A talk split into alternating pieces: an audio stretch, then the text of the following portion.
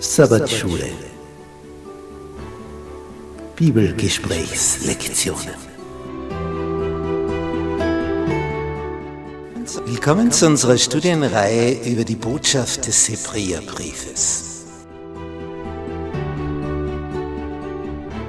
Ein besonderer Brief des Apostels Paulus, eigentlich eine Predigt, in der er uns einerseits warnt vor den Gefahren, und uns ermutigt, für diese letzte Phase der Weltgeschichte in der rechten Stimmung zu sein. Paulus erhöht Jesus. Er zeigt uns, wer dieser Heiland ist, damit wir durch ihn, mit ihm ans Ziel gelangen. Das erreichen, was Gott für uns vorgesehen hat. Dienstag. Es bleibt kein Opfer mehr für die Sünden. Im Hebräerbrief, Kapitel 6, haben wir also in diesen Versen 4 bis 6 eine Warnung gelesen.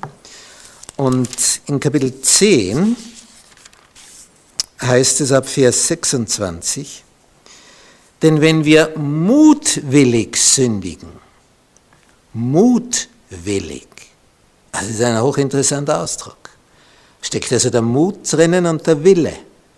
Du wirst also mutig, deinen Willen einzusetzen, für die Sünde, das ist aber nicht günstig für deine Zukunft. Darum schreibt Paulus, wenn wir mutwillig sündigen, nachdem wir die Erkenntnis der Wahrheit empfangen haben, so bleibt für die Sünden kein Opfer mehr übrig. Und du brauchst aber ein Opfer, damit es vergeben werden kann.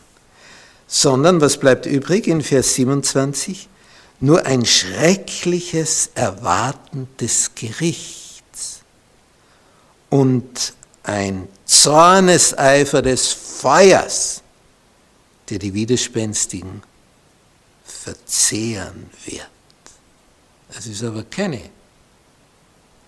Situation, die man sich wünschen würde. Wenn jemand das Gesetz Moses verwirft, muss er ohne Erbarmen sterben auf die Aussage von zwei oder drei Zeugen hin. Wie viel schlimmere Strafe meint ihr, wird derjenige schuldig erachtet werden, der den Sohn Gottes mit Füßen getreten und das Blut des Bundes geschmäht hat, durch das er geheiligt wurde, für gemein geachtet, den Geist der Gnade geschmäht hat.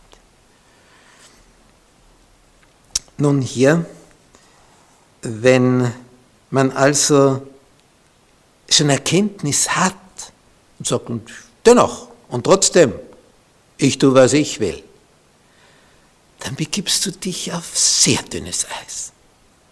Und das hat die Tendenz dann einzubrechen. Und dann bist du verloren. Darum, der Heilige Geist ist ja das, was uns zum Nachdenken bringt.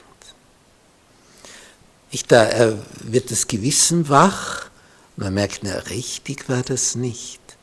Und was ich da gesagt habe und wie ich dort gehandelt habe, die sind jetzt eigentlich betrogen, die wurden da über den Tisch gezogen, vielleicht haben sie es noch gar nicht gemerkt, aber die Stunde wird kommen. Eigentlich bin ich unmöglich in meinem Verhalten. Und dann kann man das wieder wegwischen. Ah, machen ja alle so und fertig. Macht ja nur nicht so viel Gedanken drüber. Schlucker Schlaftablette und weg. Nein, das wäre nicht der Weg, um da rauszukommen. Sondern wenn das Gewissen erwacht, dann ist es gut, hellwach zu sein und darauf zu reagieren. Wenn in der Seelsorge jemand zu mir kommt und mitteilt, oh, ich habe was ganz Schreckliches gemacht. Ich denke, ich habe die Sünde gegen den Heiligen Geist begangen. Dann weiß ich aus Erfahrung, hat er nicht oder hat sie nicht. Denn das Gewissen ist erwacht. Und wenn das Gewissen erwacht ist, das ist ein gutes Zeichen. Aber die Sünde gegen den Heiligen Geist bedeutet, Das Gewissen wurde niedergetrampelt. Du machst dir keine Gedanken mehr drüber.